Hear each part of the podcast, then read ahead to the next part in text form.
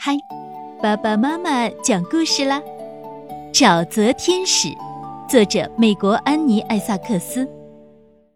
一八一五年八月一日，安杰丽卡·朗莱德出生的时候，跟其他的婴儿一样，个子绝对没有他妈妈高，没有别人的帮助，也绝对不可能爬到树上。可是。谁会想到这个婴儿日后会成为田纳西州最伟大的猎手？安杰丽卡的爸爸像田纳西州所有的好爸爸一样，当他还在摇篮里的时候，就给了他一把闪闪发亮的新斧头玩。两岁时，安杰丽卡就盖了第一座原木小屋。他很快就长大了。成为了一个远近闻名的勇士，在田纳西州的沼泽和荒野上干出了一件又一件让人瞠目结舌的事。在安杰丽卡十二岁的时候，一个马车队陷在了泄气沼泽地里，人们丢弃了马和车，他们几乎绝望了。突然，一个身穿土布衣裙的年轻女子。从薄雾中迈着重重的脚步朝他们走了过来，他就像把小树枝从水坑里捡起来一样，抬起这些马车放在了高地上。天使来了！目瞪口呆的人们喊道。从那时起，安杰丽卡就被称为沼泽天使了。有关沼泽天使的故事，就像雨后春笋一样冒了出来。而且每一个故事都是真的。有一年夏天，田纳西州的荒野上出现了一头巨熊，它吃起东西来肚子就像一个无底洞。哎，这个害人精会把储藏食物的地窖的门扯下来，毫不客气地把人们整个冬天的储备粮吃个精光。人们叫它雷鸣坏蛋。它敏捷又狡猾，毛皮厚的子弹都打不穿。人们想尽了办法，却没有一个人能抓住这个卑鄙的长毛家伙。没过多久，雷鸣坏蛋就吃光了田纳西州半数以上地窖里面储藏的食物。要是没东西吃，人们就很难度过这个漫长的冬天。于是。他们在各地张贴布告，招募猎熊高手。杀死熊的猎人不仅可以得到一张巨大无比的熊皮作为奖赏，这相当于猎人一年的收入，而且还可以美名远扬。毫不夸张地说，田纳西州不怕死的男人就跟玉米上的露珠一样多。很快。那些戴着浣熊皮帽子的男人们在报名点排起了长队。当沼泽天使走进队伍的时候，其中一个男人喊了起来：“嘿，天使，你怎么不待在家里缝被子？”他说：“缝被子是男人的事儿。”那么，待在家里烤馅饼怎么样，天使？我是有这个打算。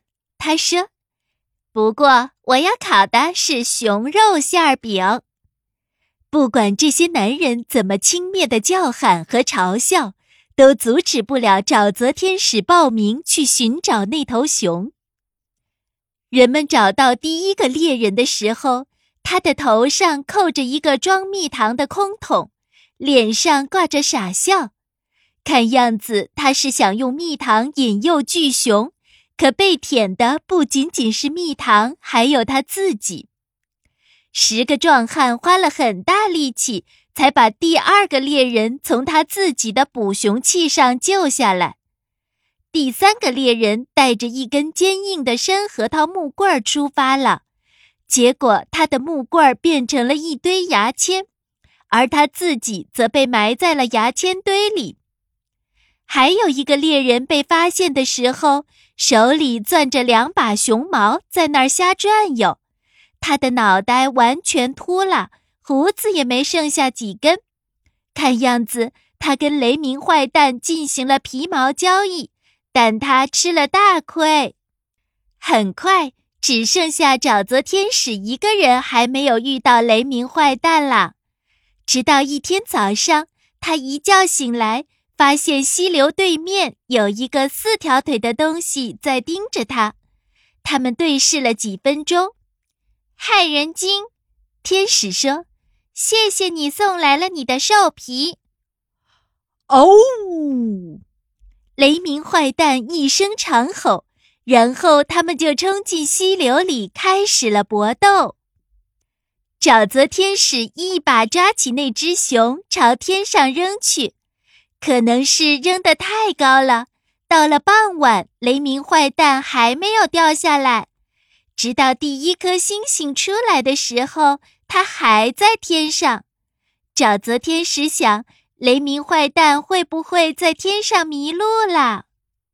可是。沼泽天使对那张熊皮是志在必得。就在这时，从远处刮来了一股龙卷风。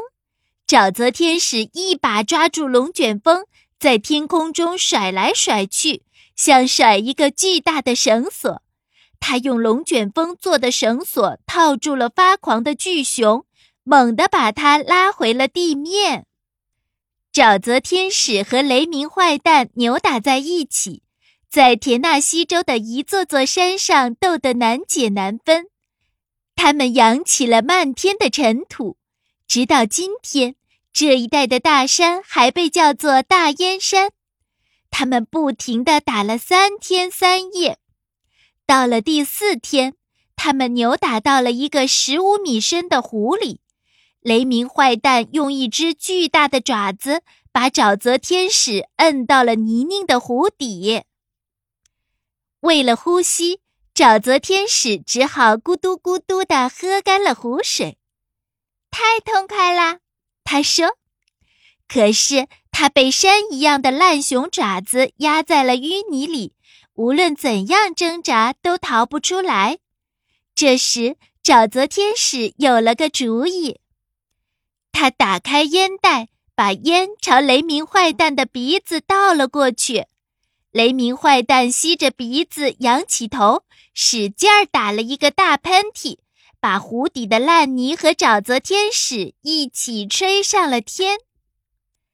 沼泽天使落回到地面，继续与雷鸣坏蛋战斗。终于，沼泽天使和雷鸣坏蛋都累得睡着了。即使这样，他们也没有停止战斗。他们一边睡觉，一边扭打。雷鸣坏蛋的呼噜声比岩石滚落的声音还要响，沼泽天使的呼噜声听起来如同火车在暴风雨中行驶。他们的呼噜声轰隆隆地震撼了大地，震得大石头直滚，震得大树直摇。到了早上，他们的呼噜声几乎把整片树林都震倒了。田纳西州第二大的松树正好倒在了他们身旁。这棵树的树顶上有个小山一样的蜂巢，倾倒的蜂蜜流成了河。雷鸣坏蛋已经五天没吃东西了，他实在忍不住了。雷鸣坏蛋在睡梦中翻了个身，把嘴伸进了奔流的蜜浆里。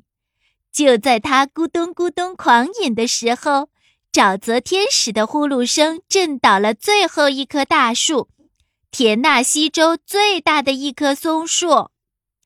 它正好倒在了雷鸣坏蛋的脑袋上，巨熊被砸扁了，像个树桩一样一动也不动了。沼泽天使醒了，摘下帽子，鞠了一躬，献上了赞美之词：“你这该死的害人精！”你真是太难对付啦！我可以告诉你，那天晚上，雷鸣坏蛋喂饱了田纳西州所有的人。这是这个州有史以来最盛大的一次宴会啦！有熊排、熊肉蛋糕、熊肉松饼、熊肉馅儿饼、烤熊肉和熊肉吐司，还有好喝的浆果酒。远在肯塔基州的人都能听到田纳西州的人们跳舞时西装马甲扣子的撞击声。剩下的食物在第一场雪到来之前，把田纳西州所有的仓库都装满了。沼泽天使决定留着雷鸣坏蛋的皮当地毯，不过田纳西州摆不下这张皮，于是他搬到了蒙大拿州，把这张熊皮地毯铺在了他小屋前面的地上。如今人们把它叫做短河草原。现在也许你以为再也见不到雷鸣坏蛋了吧？不过在晴朗的夜空。你仍然可以在天上看到它。当年沼泽天使把它扔到天上时，它撞进一堆星星里，留下了永久的印记，那就是大熊星座。